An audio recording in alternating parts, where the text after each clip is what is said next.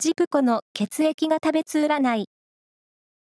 6月15日の運勢をお知らせします。監修は、魔女のセラピー、アフロディーテの石田も M 先生です。まずは、A 型のあなた。希望していたことにトライできるチャンスがありそうです。ラッキーキーワードは、小倉サンド。続いて B 型のあなた。